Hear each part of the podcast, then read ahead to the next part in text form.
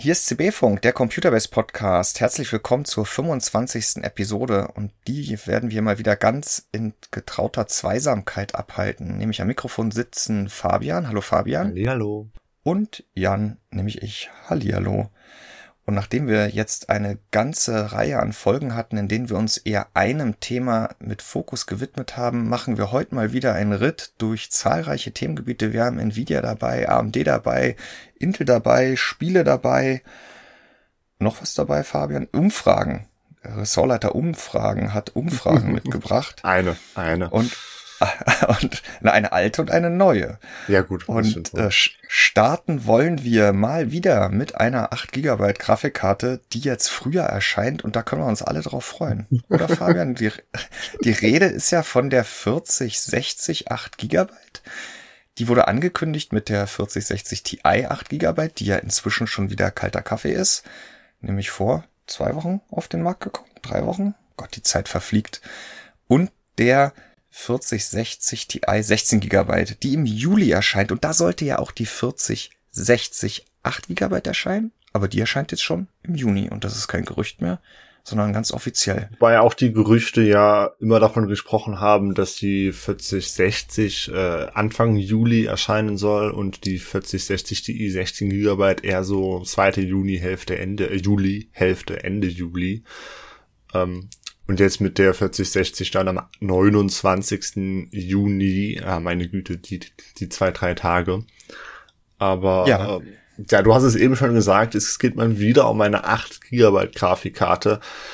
Und eigentlich äh, ist das Thema doch inzwischen ein wenig ermüdend, denn äh, ja. ja, wobei es ja die erste 8 GB Ada Lovelace Grafikkarte sein könnte, bei der man dann mit Blick auf den Preis, wie neulich bei der Radeon RX 7600, dass man das dann noch irgendwie durchgehen lassen könnte mit zwei Augen zugedrückt. Ja. Denn der anvisierte Preis sind 329 Euro. Aber Du holst schon Luft, Fabian. Ja, also wir, wir hatten die Debatte ja auch äh, neulich wieder intern, als wir die Grafikkartenrangliste aktualisiert haben. Und da haben wir ja jetzt wirklich konsequent angefangen, alle Grafikkarten ja. mit weniger als 10 Gigabyte, äh, ja, selbst die Full HD-Empfehlung zu verwehren. Das heißt, im Endeffekt würden wir diese 40, 60, 8 Gigabyte ganz plakativ als 720p Grafikkarte bezeichnen müssen. Und äh, eine 720p Grafikkarte für 300 Euro im Jahr 2023, also das ist, es wird halt einfach nur noch absurd lächerlich. Ähm, klar, man wird damit Full HD spielen können. Und wenn man halt nicht äh, an, an die aktuellsten Blockbuster rangeht, alles nach rechts stellen möchte, vor allem an den Texturen halt eben und, und dann auch noch DLSS äh, auf DLSS verzichtet, beziehungsweise drei verwendet und noch Raytracing einschaltet, ja dann, dann wird man halt eben die besagten Probleme bekommen. Ob man bei einer 60er Grafikkarte, einer 300 Euro Grafikkarte erwarten kann, dass alles nach rechts gestellt werden können muss in Full HD. Das ist halt die, letztendlich die Frage, an der dieses ganze Ding hält. Äh, hält, an der dieses ganze, mit, mit der diese Karte halt steht und fällt. So. Jetzt könnte man natürlich verargumentieren, okay, das wird halt eine Grafikkarte, das wird, das wird ein Einsteigerding, wer hauptsächlich irgendwie E-Sports-Titel oder sowas wie World of Warcraft oder vielleicht auch äh, Fortnite, was auch immer spielt. Valorant und ja, wie sie alle heißen. GTA 5, GTA Online, hm. Roblox, keine Ahnung, okay, jetzt wird's, jetzt wird's lächerlich, aber dann wird diese Grafikkarte natürlich funktionieren und dann wird sie auch super effizient sein und, und alles super toll, aber das Problem ist, das ist eine 3060 12 Gigabyte ja auch. Mhm.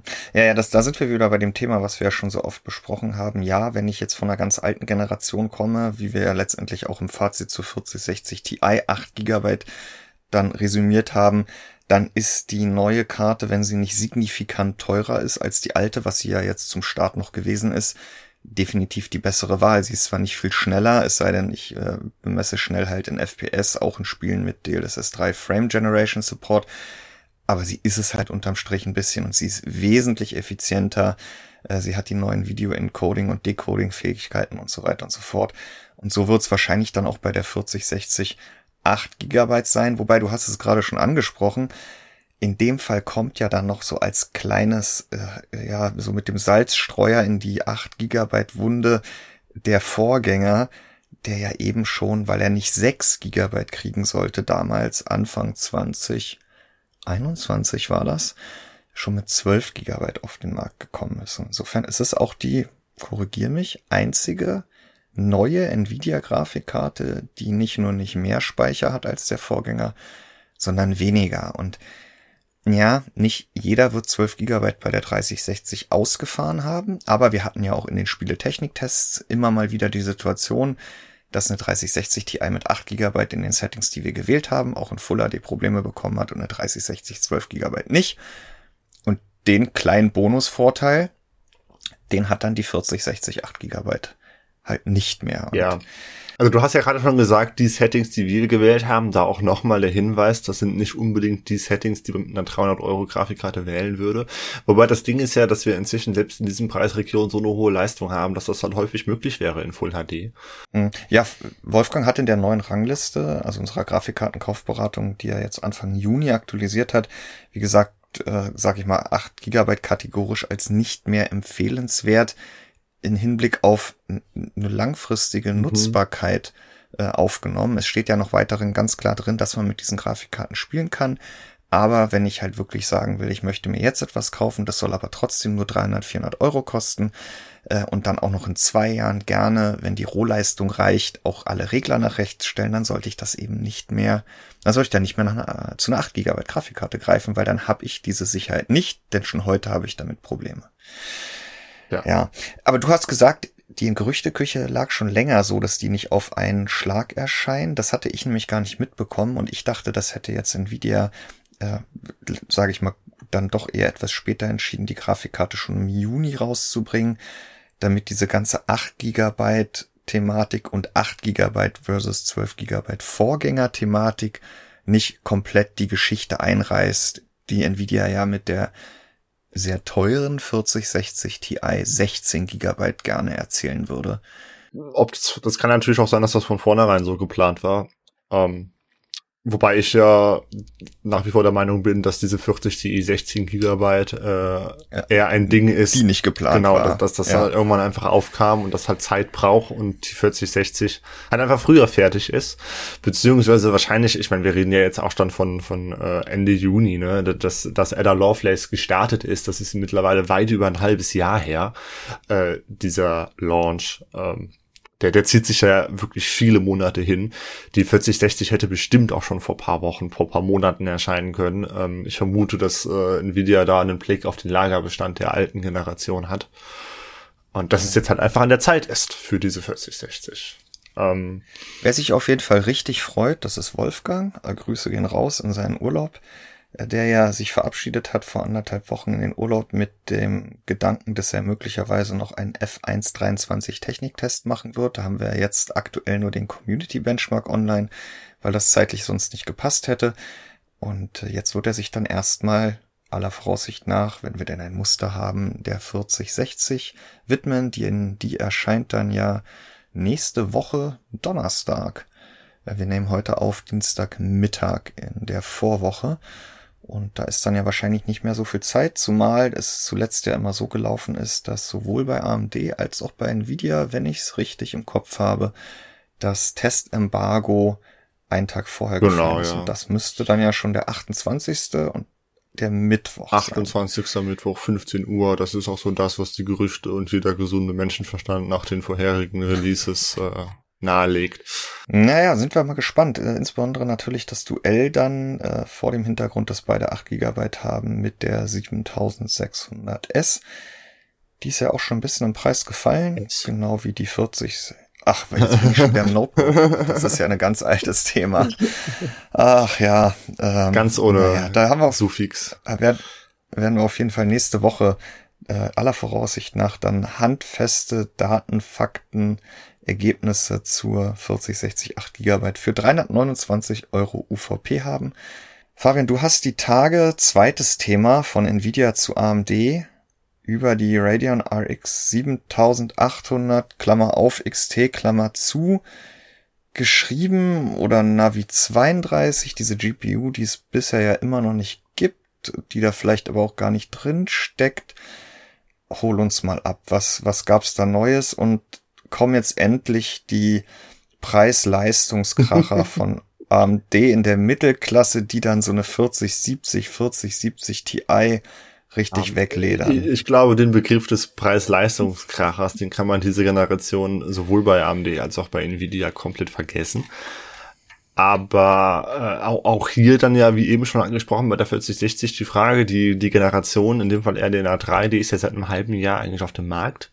Äh, 15., 14., 13. Dezember, irgendwie sowas war das mit der 7900 XTX und der XT. Und äh, ja, was, was hat es seitdem auf den Markt geschafft? Die 7600 und nicht nur, dass die Mittelklasse, also die 700er und die 800er, äh, noch nicht angekündigt wurden, offiziell, äh, und es damit halt auch keinen Termin gibt. Es gibt ja nicht einmal, oder es gab nicht einmal wirklich Gerüchte zu diesen Karten. Es gab immer mal wieder Spekulationen, aber wirklich nie etwas Handfestes. Und die Lüfte ist immer noch sehr, sehr, sehr dünn. Ähm, ich habe mich trotzdem mal daran gewagt, eine äh, Tabelle der Spezifikationen über die komplette potenzielle Generation RDNA 3 äh, aufzusetzen. Da sind sehr viele Fragezeichen drin. Äh, äh, man kann natürlich was schätzen, aber das wollte ich dann da auch nicht machen. Da sind nur Werte drin, die irgendwo mal irgendwo in Spekulationen, Gerüchten aufgetaucht sind und auch äh, aus technischer Perspektive irgendwie Sinn ergeben. Was jetzt der konkrete Anlass war, dass es dann jetzt eventuell doch äh, mal erste Gerüchte gibt. Zum einen haben wir zwei RT, äh, RX 7800 XT von ASRock, also zwei Custom Designs, die in einer Datenbank der äh, Eurasischen Wirtschaftsunion, also das ist irgendwo äh, ne, ja. Russland und so ein paar östliche, Östmittel, Asi frühasiatische, ne, also da halt südlich von Russland, ja. paar Länder, äh, die da halt eine Handelsdatenbank haben, wo Produkte angemeldet werden müssen, wenn sie halt dahin importiert werden. Und da ist halt diese Grafikkarte zweimal aufgetaucht. Ähm, das muss aber wiederum nicht heißen, dass diese Grafikkarte da auch die nächsten Wochen oder Monate über hin importiert wird. Ähm, also, na, es ist ein Lebenszeichen, aber nun gut, dass es irgendwann eine 7800 XT geben wird, davon war ja auszugehen. Ähm, ja. Dann hatten wir simulierte Benchmarks einer 7800 XT. Ähm, und zwar hat sich Igor's Lab die äh, Radeon Pro W7800 geschnappt. Ähm, äh. Das ist, wie der Name schon sagt, eine Grafikkarte, die sich an professionelle Anwender richtet und nicht an Spieler.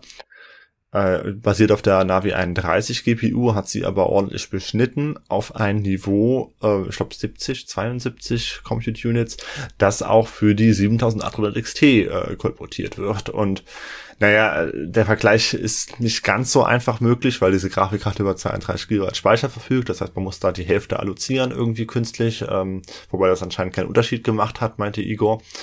Äh, man, man muss, muss den Takt anpassen und dann hat er da halt ein bisschen rumgerechnet, ein bisschen experimentiert, äh, hat das Ganze über den über die äh, Leistung pro äh, Watt der 7900 mhm. XT hochgerechnet. Also man merkt schon, das sind Experimente, da äh, ja, handfeste, valide Ergebnisse nicht unbedingt, aber im Endeffekt hat es das bestätigt, was man äh, sich schon denken konnte. Diese 7800 XT, die wird wohl ungefähr auf halbem Weg zwischen einer 6800 XT und einer 7900 XT landen. Na, wer hätte es gedacht? Ja. Das, äh, naja, und damit halt kaum Fortschritt ja, also, der Leistung erzielen. Genau, also wir haben halt zwischen diesen beiden Grafikkarten äh, eine Lücke von ungefähr 30 Prozent in, äh, in UHD und ähm, dass wir ungefähr genau in der Mitte landen werden, das war ja klar. Denn man möchte sich natürlich nicht die 7900 XT kannibalisieren von Seiten AMDs. Man muss aber natürlich gegenüber dem Vorjahr, der, der Vorgängergeneration mit dem gleichen Namen äh, irgendeinen Fortschritt bieten können. Und äh, in dem Fall trifft man sich halt anscheinend in der Mitte. Und es werden so ungefähr 15 Prozent. Und da ist halt die Frage, wie man das erreicht. Denn hm. ähm, der Navi 32 Vollausbau, also Navi 32 wäre halt der, äh, der zweite äh, der drei RDNA 3 Chips. Wir haben Navi 31, der große, der in den beiden bisher erschienenen High-End-Lösungen kam. Wir haben Navi 33, der nicht auf Chiplets basiert, sondern ganz klassisch monolithisch, der jetzt bei der 7600 zum Einsatz kam und dazwischen wäre halt eben... Und bei den Notebook-GPUs. Und bei den Notebook-GPUs, genau. Aber das ja. sind ja auch alles 7600 da. Oder nicht? Und 7.7. Ach, aber, da ist ja sogar ja, eine 7.7 dabei, stimmt. Ähm, ja. Und dann haben wir Navi 32, das ist nochmal ein, äh, ein Chiplet-Design, äh, ein, ein Package äh, mit aber maximal äh, vier ähm, Speicher-Chiplets, den MCDs und ähm, also da, da ist nicht der Speicher drauf, aber der Speichercontroller und der Infinity Cache und einem äh, Grafikchip, der aber kleiner ist als bei Navi 31. Und dieser Grafikchip, der bietet wohl im Vollausbau, und das ist nicht endgültig geklärt, aber alles, was dazu bisher bekannt ist, äh, deutet darauf hin, dass dieser Grafikchip im Vollausbau nur 60 Compute Units bietet. Und die RX 7900 XT hat 84. Das heißt, äh, wir haben da eine Lücke von 30 Prozent. Wenn wir ja. Also äh, das wieder herunterrechnen auf den Abstand von der 900 XT zur 6800 XT, dann hätte eine Grafikkarte äh, mit diesem Vollausbau von Navi 32 und dem Takt der äh, den wir bisher von RDNA 3 kennen, nicht mehr Leistung als eine 6800 XT. Und ja. deswegen glaube ich nicht, dass AMD ähm, einen solchen Navi 32 Chip mit 60 Compute Units als 800 XT auf den Markt bringen kann, es sei denn, sie würden den Takt halt um 15, 20 Prozent anheben können. Na gut, und das ist genau die Achillesferse bisher von den RDNA 3 GPUs, dass sie eben nur unter immensem Aufwand, nämlich Leistungsaufnahme, äh, hohe Taktraten in Spielen erreichen können.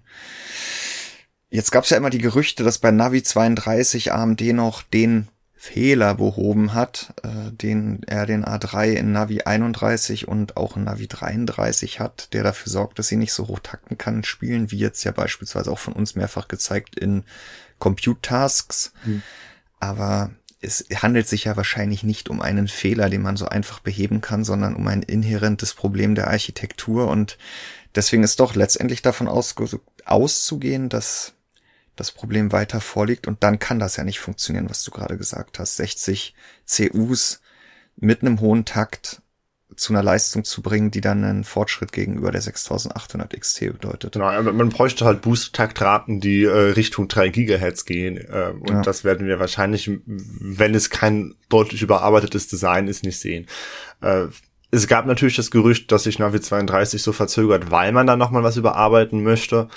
Äh, das, das glaube ich aber ganz ehrlich nicht. Ich glaube einfach, es liegt wirklich auch ja. da, wie auch bei Nvidia, daran, dass man einfach den Blick auf die Lagerbestände der, der Last-Gen-Generation hat und dass eine solche 7800er oder 7700er äh, Next-Gen-Lösung einfach von den inzwischen doch sehr günstigen RDNA 2 Grafikkarten, äh, ja, das Leben schwer gemacht bekäme.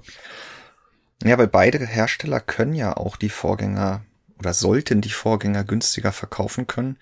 Nvidia fertigt ja bei Samsung äh, Aha, dieser, mutmaßlich günstigeren ja, Prozess. Dieser 8 Nanometer Gammisch. ja, und äh, AMD äh, ist ja mit RDNA 3 dann auch auf einen moderneren Prozess bei TSMC gegangen, von dem auch davon auszugehen ist, dass weil neuer äh, pro Quadratzentimeter Waferfläche auch mehr verlangt wird. Ja, die, ja die, die Preise steigen da exponentiell quasi. Aber meinst du deswegen, dass es nur daran liegt, dass man noch alte Ware auf Lager hat oder dass es sich beispielsweise für AMD dann auch lohnt? Denn so macht es für mich ein bisschen den Anschein, die alten Grafikkarten, die 6.8, 6.7, 6.9 weiter Volldampf zu produzieren, weil eine etwas schnellere 7800 XT, ja, die ist neuer, da kann ich mehr Geld für verlangen, aber die Frage ist, wie viele Kunden sind dann dafür bereit, das auch auszugeben, um den relativ kleinen Mehrwert zu kriegen. Ja, Denn was AMD ja fehlt in der Generation, ist so ein Totschlagargument. Ja, ja. Wie Frame Generation, das nur auf der neuen Generation läuft, oder natürlich die unfassbar gestiegene Energieeffizienz. Da hat's ja AMD noch schwerer als Nvidia über die Vorgänger zu kommen und zu sagen, ja hier lieber Kunde ist doch was klar. Ja. Kauf neu. Ich glaube, das geht schon in die richtige Richtung, dass man sich da halt eben die Marge anschauen muss. Und äh, wenn wir halt eine 7800 XT ähm, bewerkstelligen wollen ohne deutlich höhere Taktraten, dann brauchen wir halt eben mehr als 60 Compute Units, müssen dementsprechend auf Navi 31 gehen. Da ist derzeit auch von den Gerüchten die Rede, dass eine solche Grafikkarte halt eben 70 äh, CUs über Navi 31 äh, bieten wird mit vier MCDs. Das heißt, äh, ja, nur 16 Gigabyte Speicher. Das heißt, da hätten wir auch keinen Fortschritt zur 6800 XT.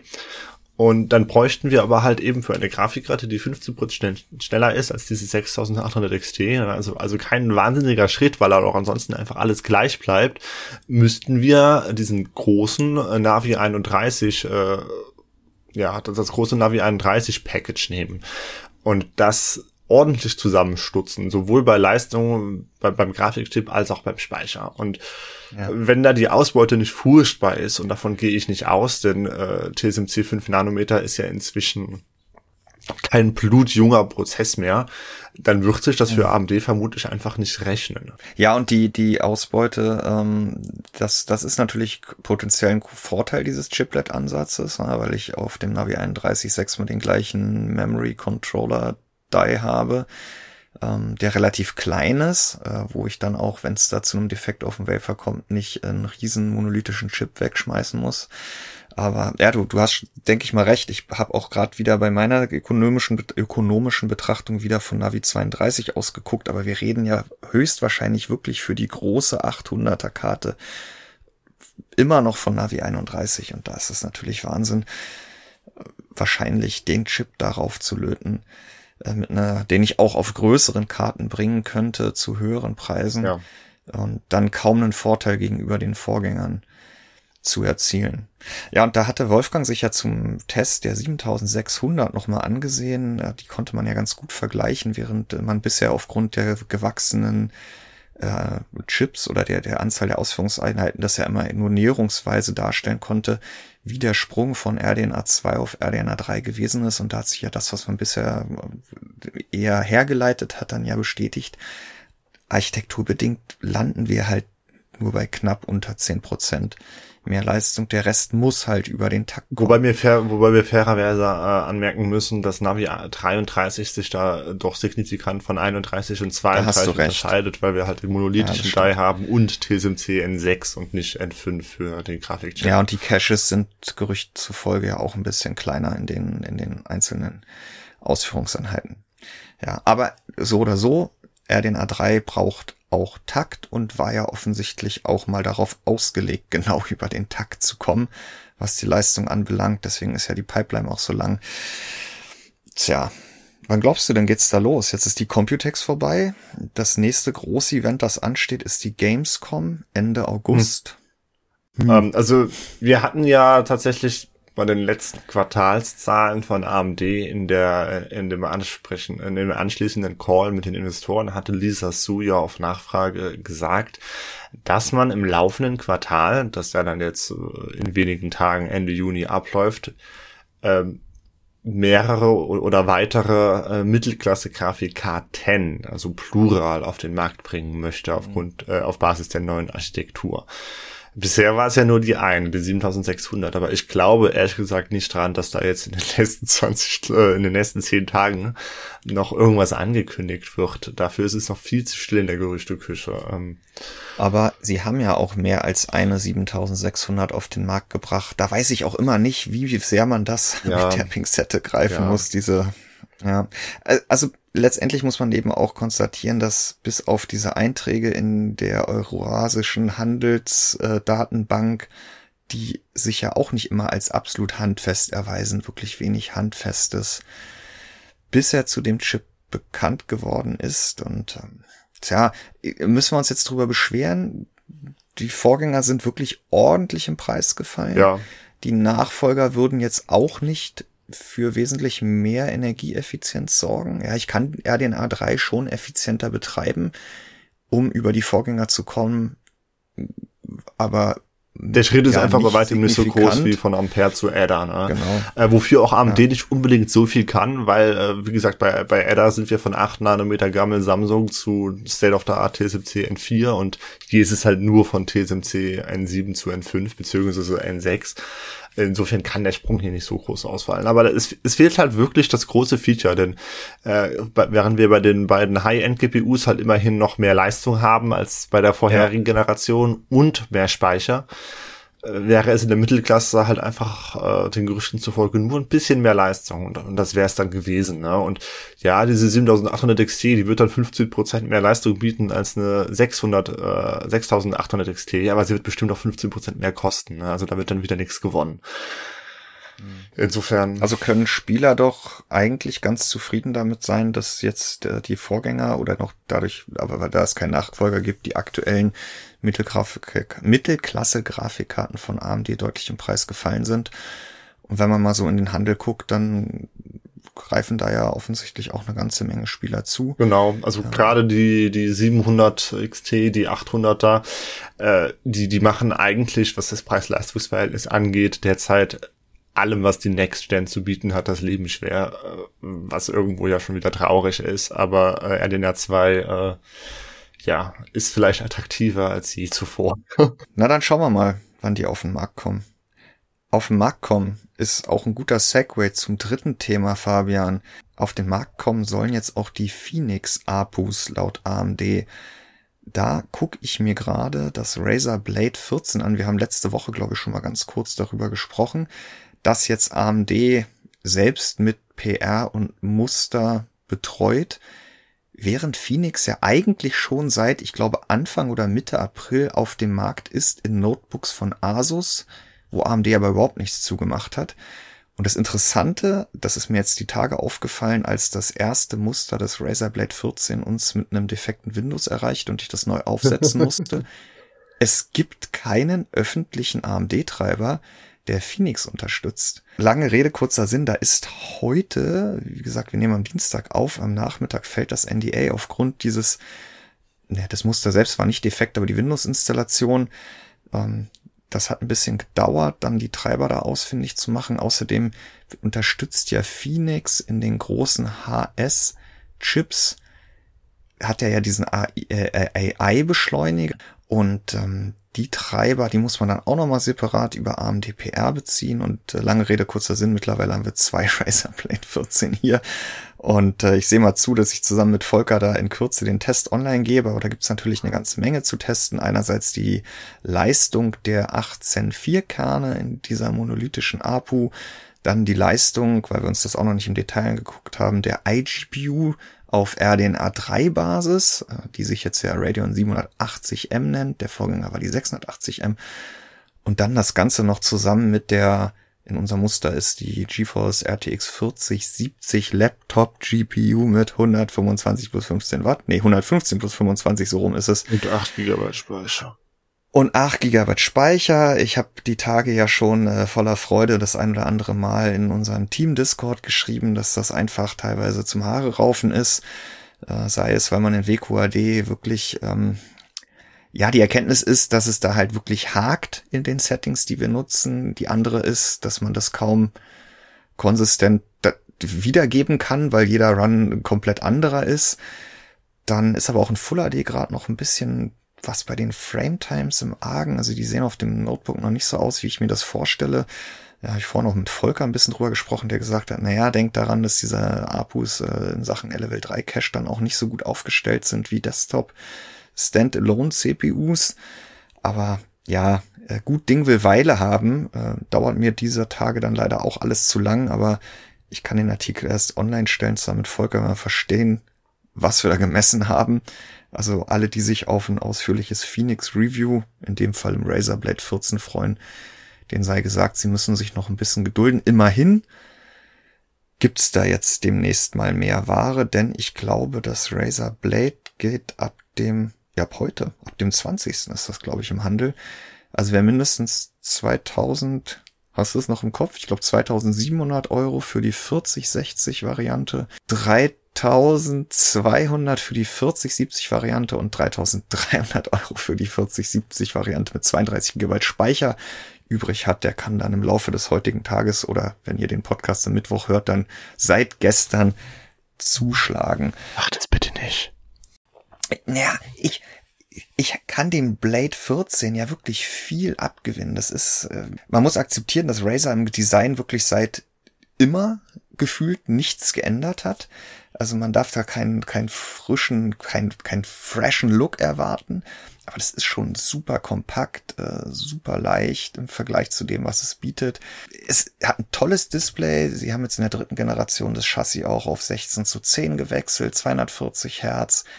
Das kann schon was aber der Preis ist immens. Und dann, Ach Gott, Fabian, 8 GB, das Thema lässt ja. uns nicht. Ja, dafür kann Razer ja in dem Fall jetzt nichts. Ne? Die Nein, können da ja auch nicht mehr dran löten, aber. Ähm. Ja, auf der anderen Seite hätten sie auch eine 4080 Laptop GPU nehmen können, ja, die dann schon. auch wieder mit dem gleichen TDP-Budget betreiben. Dann brauchst du auch keine bessere Kühlung. Gibt es die Option nicht? Und dann hätten sie Nee, es okay. gibt 40, 70, 40, 60. ja, da will Nvidia auch noch mehr Geld für. Ich glaube 40, 90. Asus bietet ja das RG Sapphirus G14 mit einer 4090, 16 Gigabyte bei 100 Watt an. Das ist natürlich weit unter dem, was mit 175 Watt maximal geht, aber wir haben ja auch zu Genüge im Frühjahr getestet und gezeigt, dass der Chip dann trotzdem alles wegfegt aus der Generation, auch wenn die 40, 70, 40, 60, 40, 80 mit mehr Verlustleistung laufen. Mhm. Ja, also ah, ein tolles Gerät, ein toller mobiler Arbeitsbegleiter, aber ich kaufe mir ja kein Blade 14, um damit zu arbeiten im Browser und in Office. Und als Gaming-Notebook für 3.3 mit 8 Gigabyte. Naja. Ansonsten haben wir die Tage ja Phoenix grundsätzlich schon mal durch F123 gejagt, auch für den Community Benchmark. Und da hat man halt auch wieder gesehen, dass die APU mit RDNA 3 iGPU auch keinen großen Sprung darstellt. Dann kommst du auch wieder da so um 10% schneller raus. Also die großen Erwartungen in RDNA 3, sowohl in den High-End-Modellen mit hoher TDP, vielen CUs, äh, weit über 80, aber auch in der APU mit 12 CU zu 12 CU zum Vorgänger. Das hat sich halt leider alles nicht erfüllt in dieser Generation. Hm. Tja, wo es richtig geil wird, Fabian, viertes Thema, ist bei Intel. Oh je, da wird's sogar ultra Denn geil. Da, da wird's ultra geil. Ja, ich habe gestern mit Volker auch viel gefrotzelt, ja, ähm, was dann so der nächste Schritt ist übernächstes Jahr. Und äh, ja, da wird's ultra. Und zwar mit Meteor Lake. Die Plattform kommt ja zuerst im Notebook Ende dieses Jahres.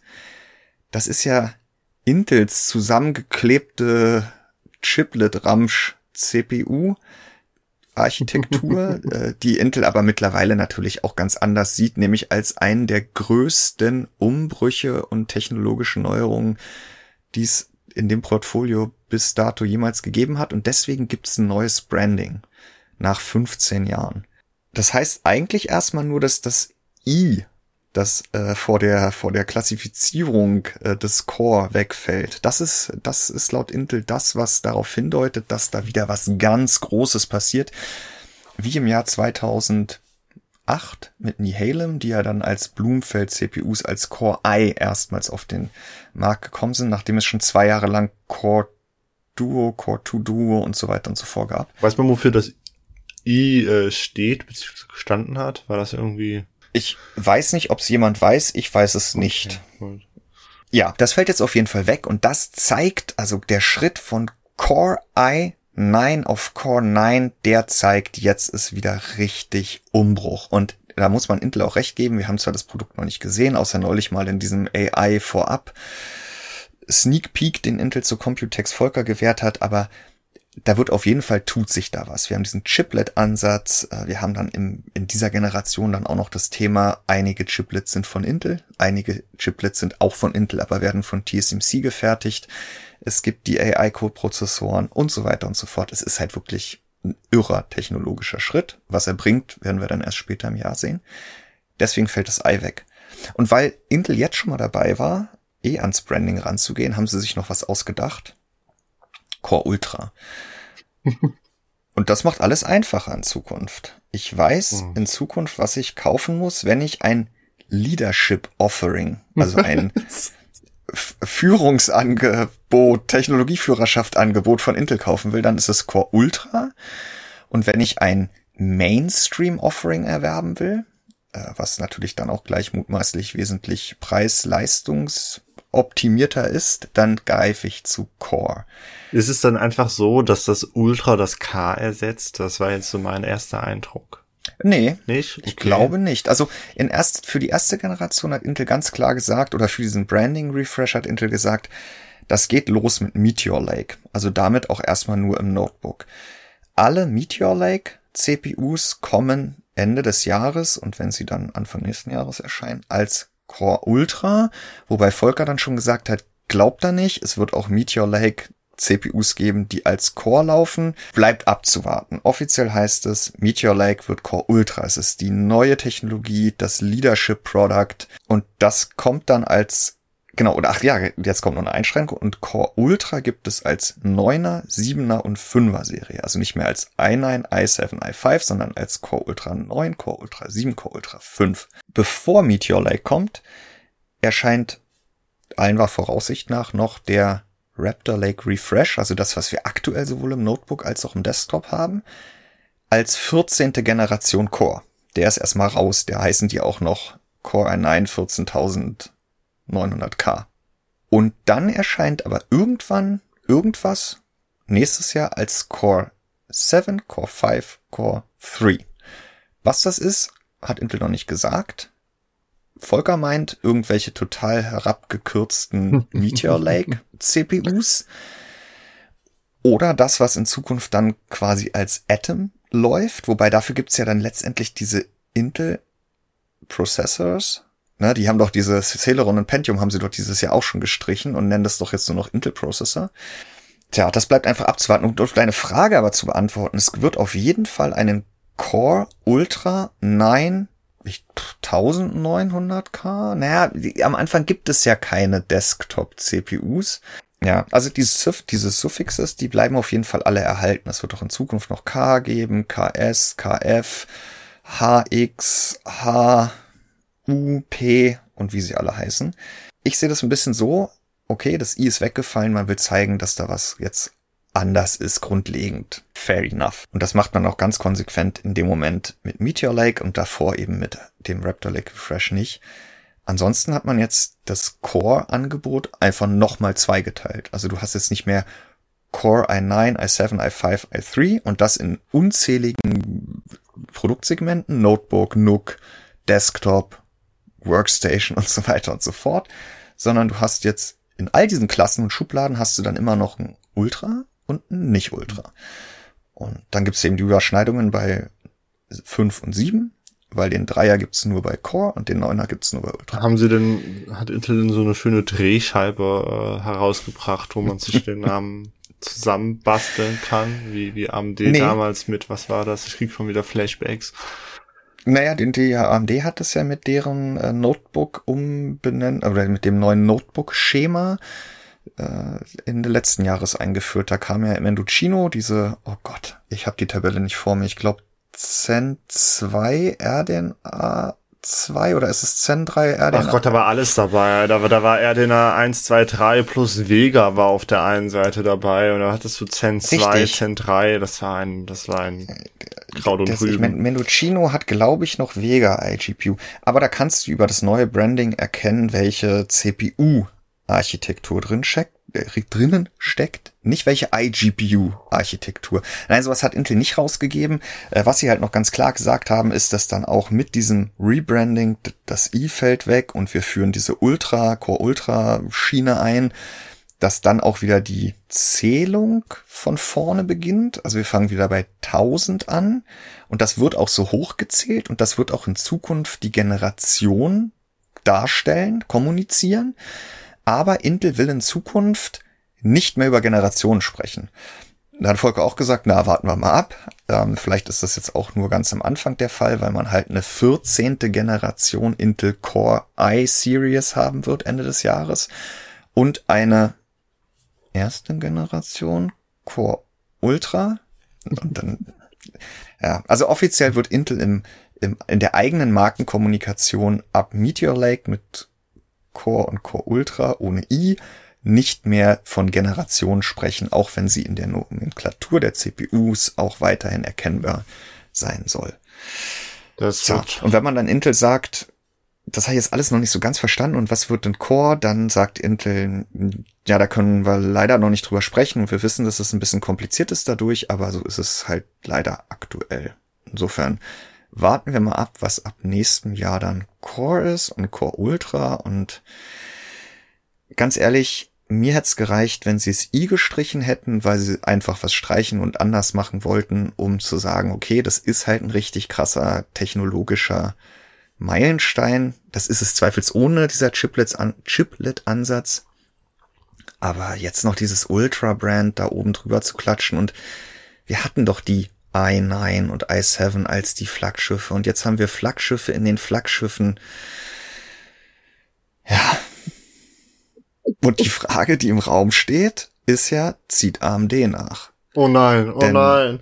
Ja, ja, aber das kann man ja, ist das Nachmacherei, ist das Kopieren? Letztendlich ist das, glaube ich, dann auch einfach eine Erkenntnis, des Marktes, dass äh, Kunden sich seit Ewigkeiten daran orientieren, wie es beim einen und beim anderen heißt. Ich bin ich wirklich sehr gespannt. Ich meine, äh, eigentlich ist AMD einen anderen Weg gegangen mit dieser neuen Nomenklatur, die an der vierten, äh, dritten Stelle äh, zumindest die Zen-Architektur nennt. Und ach, naja, ich meine, ich, ich in, in jeder News, wo ich irgendwas über Ryzen Mobile zuletzt gelesen habe, nehme ich immer wieder meine It's It's Not So Complicated Tabelle mit den vier verschiedenen 7000er Mobile-Serien, wo immer wieder hintersteht, 45 hat Zen 3 und RDNA 2 und 40er hat Zen 4, äh nee, Zen 45 hat, oh Gott, du weißt, 45 hat Zen 4 und RDNA 3. Ja, also man sieht schon, das 2, ist alles nicht so einfach.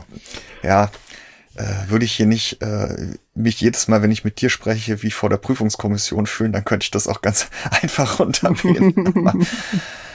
ja, ja. Also wir haben Core Ultra dann ab Ende des Jahres und ob's dann ultra geil ist, das wird sich dann hoffentlich irgendwann Richtung IFA vielleicht, nach der IFA, vor der IFA, Anfang September herausstellen. Ja, meinst du, sie haben sich das Ultra bei Apple abgeschaut, so aus Trotz, dass sie ihre i9s nicht mehr ins MacBook schnallen dürfen?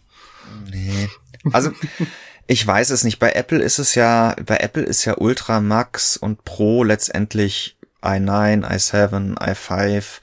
Das ist es bei Intel ja nicht. Ich meine, man kann sagen, okay, sie stülpen jetzt jedem das Ultra über. Pff.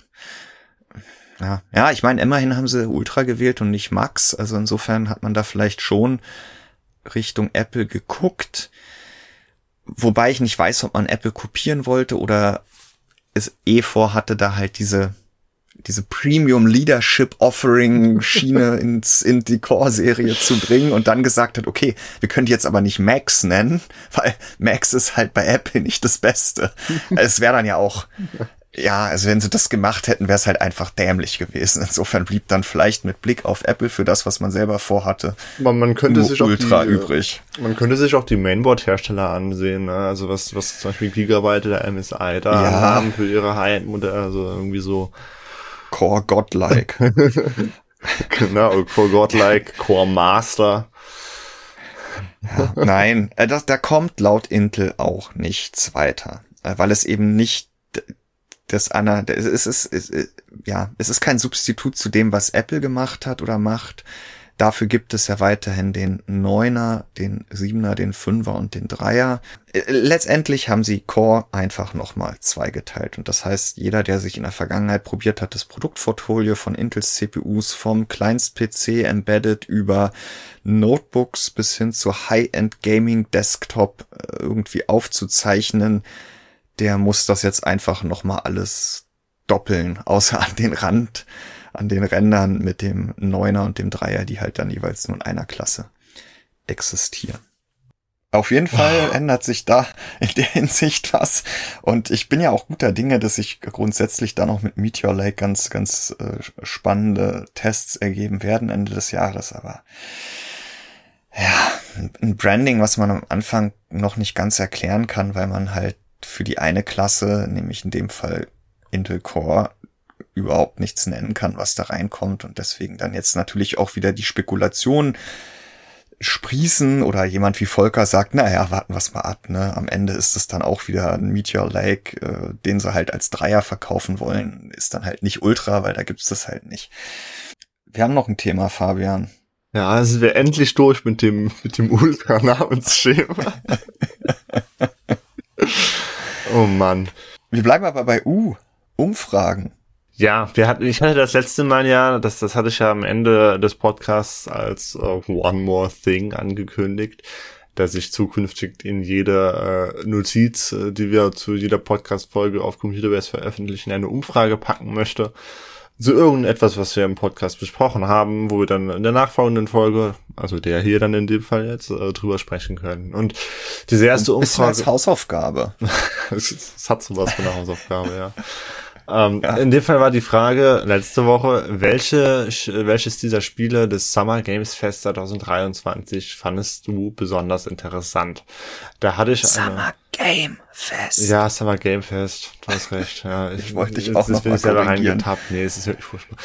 Ähm, da, da hatte ich eine, äh, ja, einigermaßen umfangreiche Liste an Antwortmöglichkeiten vorgegeben. Auch da natürlich dann nochmal der Hinweis, äh, diese Liste erhebt natürlich keinen Anspruch auf Vollständigkeit. Das kann ich auch in so einer Umfrage nicht unterbringen. Da wurden ja, also keine Ahnung, bestimmt 100 Spiele, äh, paar hundert Spiele gab es da mit neuen Trailern und was auch immer. Die kann ich ja nicht in eine Umfrage reinpassen. Also, ja. Aber äh, so ein paar Titel, über die wir berichtet haben, die größer waren, interessant waren, die habe ich da halt eben reingetan. Und Takeaway ist im Endeffekt, äh, die Hälfte aller Leute, die da abgestimmt haben, haben Bock und Interesse an Starfield. Ja, wer hätte es gedacht? Mhm. Ähm, danach Phantom Liberty und äh, danach wird es dann also wenig Cyberpunk. Über, genau, das das Add-on, das jetzt dann ja irgendwann im Sommer kommt und in der Herbst. Und danach wird es etwas interessanter, denn äh, Platz drei belegt Cities Skylines 2. Mhm. Da hätte ich tatsächlich nicht mit gerechnet, dass das, äh, dass das so weit oben liegt, vorne liegt. Ja. Und danach dann Star Wars Outlaws. Also ein ja. Ubisoft-Titel. Ja. Hm. Ja, und dann kommt sogar noch Baldur's Gate 3 und dann erst Max absoluter Favorit für dieses Jahr Alan Wake 2. Ja, also ich fand's auch spannend. Man sieht natürlich mal wieder, ähm, egal wie verhasst dann große Publisher und Marken oftmals gefühlt sind, hat Starfield eben das Rennen gemacht und Cyberpunk 2077 Phantom Liberty im Kielwasser. Ja, aber die beiden überraschen mich jetzt ehrlich gesagt nicht. Nee, es ist dann eben so, dass diese hm. großen Marken eben in der Regel auch auf ein großes Interesse stoßen. In der Tat war ich auch überrascht über die nächsten Plätze. Was ich aber auch irre fand, ist, wie viel Titel dann doch auch noch genannt wurden in den Kommentaren, die du nicht eingebunden hast. Mhm. Ähm, teilweise wirklich dann auch wieder so richtig kleine Projekte, die dann eben auch ihre, ja, das Interesse von Spielern auf sich ziehen. Die haben dann meistens eben eine kleinere Zielgruppe, ja. aber ähm, ja, ist ein riesen ambivalentes Thema. Ja, darum habe ich ja gebeten, dass die Leute noch äh, ihre Favoriten, ja. ihre heimlichen Favoriten in den Kommentaren nennen. Denn wie gesagt, ich kann die nicht alle als Hauptmöglichkeit einbinden. Äh, was, worüber wir so ein bisschen schmunzeln mussten, ist, dass äh, das The Crew Motorfest, über das wir ja herrlich hergezogen sind, der Podcast, dass das sogar fast vier Prozent hat. Okay. Und dafür hat äh, South of Midnight, das war ja, glaube ich, auch noch von Max so ein Geheimfavorit. Genau. Aufgrund des Settings äh, auf den letzten Platz gelandet ist mit 1,3 Prozent. Ja, ich glaube, das, das Spiel, das ist einfach untergegangen. Ne? Das hat Max ja auch schon ja. angemerkt, äh, als wir darüber gesprochen haben. Das, das hatte so einen kleinen äh, Stellenwert in dieser Präsentation, kam irgendwann am Ende zwischendurch. Das, das ist einfach nicht hängen geblieben. Mhm. Und jetzt, dieser Tage, da wolltest du ja noch einen kleinen Service-Tweet hier absetzen. Kann sich ja jeder, der auf eins der in der letzten Umfrage angesprochenen Spiele wartet, die Zeit vertreiben, indem er beim, das heißt jetzt ja nicht Summer Game Fest, sondern Steam Next Fest. Fest. Ja, beziehungsweise Next Fest. Next Fest ist halt der, der englische Name. Ich glaube, im Deutschen heißt es Spielevorschau, ja. Ah ja. Die Steam Spielevorschau. Und ähm, das ist ein, ein, eine Aktion, ein Event, die äh, Wolf dreimal im Jahr hervorkramt, äh, üblicherweise Februar, Juni und Oktober. Und äh, es ist quasi eine Art virtuelle Messe für Indie-Games mit, mit hunderten kostenlosen Demos. Ähm, mhm. Das heißt, äh, also wirklich halt Indie-Games, große AAA-Produktionen sind da in der Regel nicht dabei, was aber auch einfach daran liegt, dass die in der Regel ja keine Demo haben. Ja. Ähm, und jetzt ist es halt so, dass, äh, dass es da alle, alle Genres und, und wirklich verschiedenste Publisher, Hersteller, äh, Entwickler haben ihre Indie-Games da eingereicht bei Wolf zur Teilnahme und wenn man auf diese ähm, verlinkte, ganz oben schon verlinkte Spielevorschau-Seite geht, man wird erschlagen an Angeboten, an kostenlosen Demos. Also es ist eigentlich, äh, es ist wirklich ein Fest in dem Fall. Denn äh, man kann jetzt gerade so viele Spiele, die dann demnächst erscheinen, einfach mal anspielen, kostenlos, ganz unverbindlich von zu Hause aus. Äh, es ist nicht so wie äh, auf einer normalen Messe, ich denke es an die Gamescom, wo man sich da wirklich durch die vollen Hallen schlagen muss, um dann mal 20 Minuten irgendwo zu spielen. Nein, man kann ja, nachdem ich zwei Stunden angeschaut genau. habe, wenn ich Glück habe. Also ich, ich habe auch ja. gestern erstmal äh, eine ungesunde Menge an Demos heruntergeladen, die ich jetzt die nächste Woche über abfrühstücken werde. Ich freue mich ah, da immer drauf. Kannst du mir schon die folgende äh, These bestätigen, dass wahrscheinlich Demos von Indie-Games meistens nicht ganz so groß sind? Ähm, Oder oh, tatsächlich äh, waren da einige dabei. Also ich, ich dachte jetzt auch so, ja, das wird bestimmt so eine so eine 500 Megabyte Geschichte, aber da waren auch einige dabei, die durchaus durchaus so ein paar Gigabyte groß waren. Ja gut, aber, aber ich habe jetzt äh, auch auf dem Razer die Tage wieder äh, ja keine Demo, sondern Far Cry 6 mit HD Textstadtpack. Ja, das ist noch eine ganz ähm, andere Liga. Es sind 133 Gigabyte ja. und im Homeoffice habe ich 100 Mbit. Genau. Also, also es, es sind Indie Games, ne? Ähm, man darf da natürlich auch nicht das AAA-Grafikwunder erwarten, aber darum geht es bei diesen Spielen ja auch gar nicht. Und ähm, also ich habe da total viel Spaß dran. Äh, was ich jetzt schon gespielt habe gestern Abend war Shadow Gambit, The Cursed Crew. Äh, da kann man irgendwie so, also ich habe zwar ungefähr zwei Stunden lang gespielt und die Demo ist noch nicht zu Ende. Also selbst wenn ich das Spiel jetzt nicht kaufe, war das eine super Entscheidung, diese Demo zu spielen. Ja, was macht Spaß. Und äh, eine, eine ausgewählte, äh, also so eine Liste ausgewählter teilnehmender Spieler habe ich auch in die entsprechende Notiz äh, gepackt oder News in dem Fall sogar äh, zum, zum Steam Next Fest. Die werde ich dann auch verlinken in der Podcast-Notiz. Und äh, das ist auch das ja. Thema für die nächste Umfrage. Und zwar jetzt nicht, welches Spiel spielt ihr als Demo, denn äh, das würde den Rahmen ja noch mehr sprengen als die Umfrage das letzte Mal, sondern Jan, äh, wir hatten ja. eben überlegt, wir fragen doch, äh, spielt ihr überhaupt Demos? Ist das überhaupt noch ein Ding? Ja. Oder ist der Weg, äh, wenn man sich von einem Titel überzeugen möchte, nicht viel eher, dass man äh, ihn vielleicht aus Steam kauft und binnen zwei Stunden zurückgibt? Was ja problemlos also zwei ist. Stunden Spielzeit. Genau, zwei Stunden Spielzeit Tagen. oder 14 ja. äh, Wochen. Äh, 14 Tage, 14 Wochen wäre lustig, 14 Tage.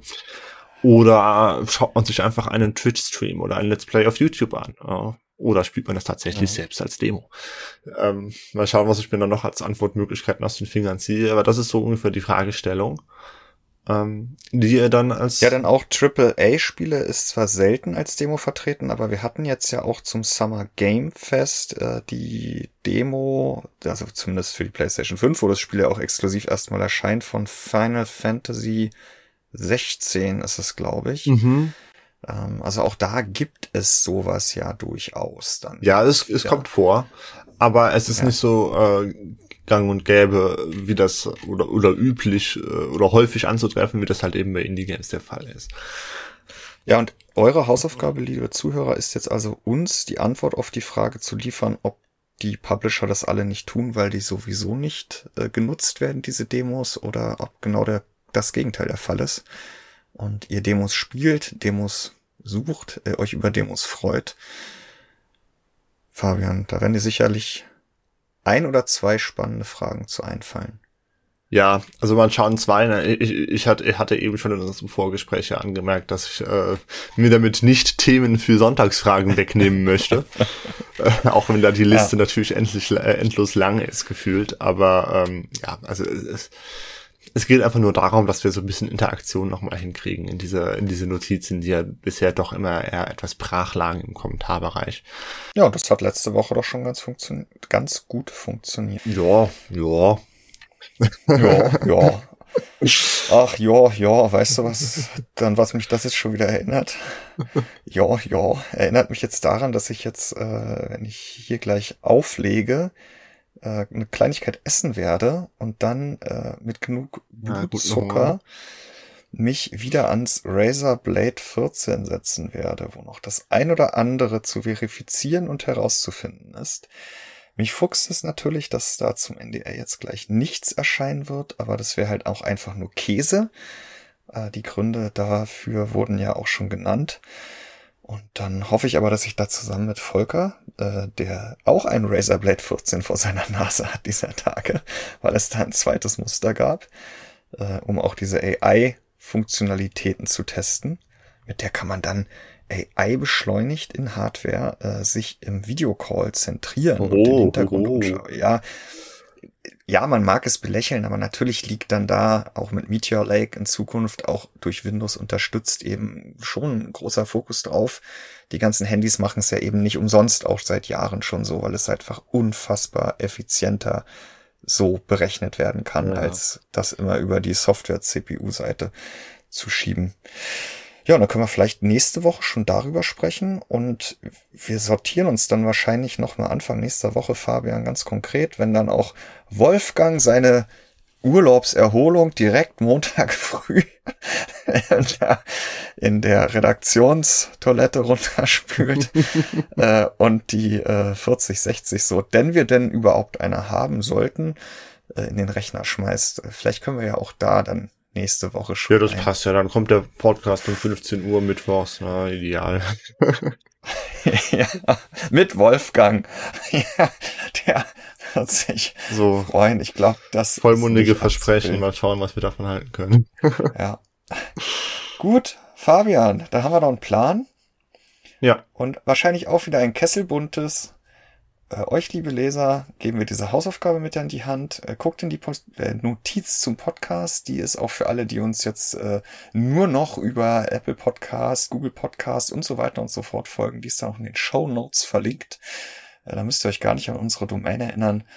Und wir sprechen uns nächste Woche wieder. Dann auch mit den Antworten auf die Frage, nutzt ihr Demos? Liebt ihr Demos? Hasst ihr Demos? Bis dahin. Tschüss. Tschüss.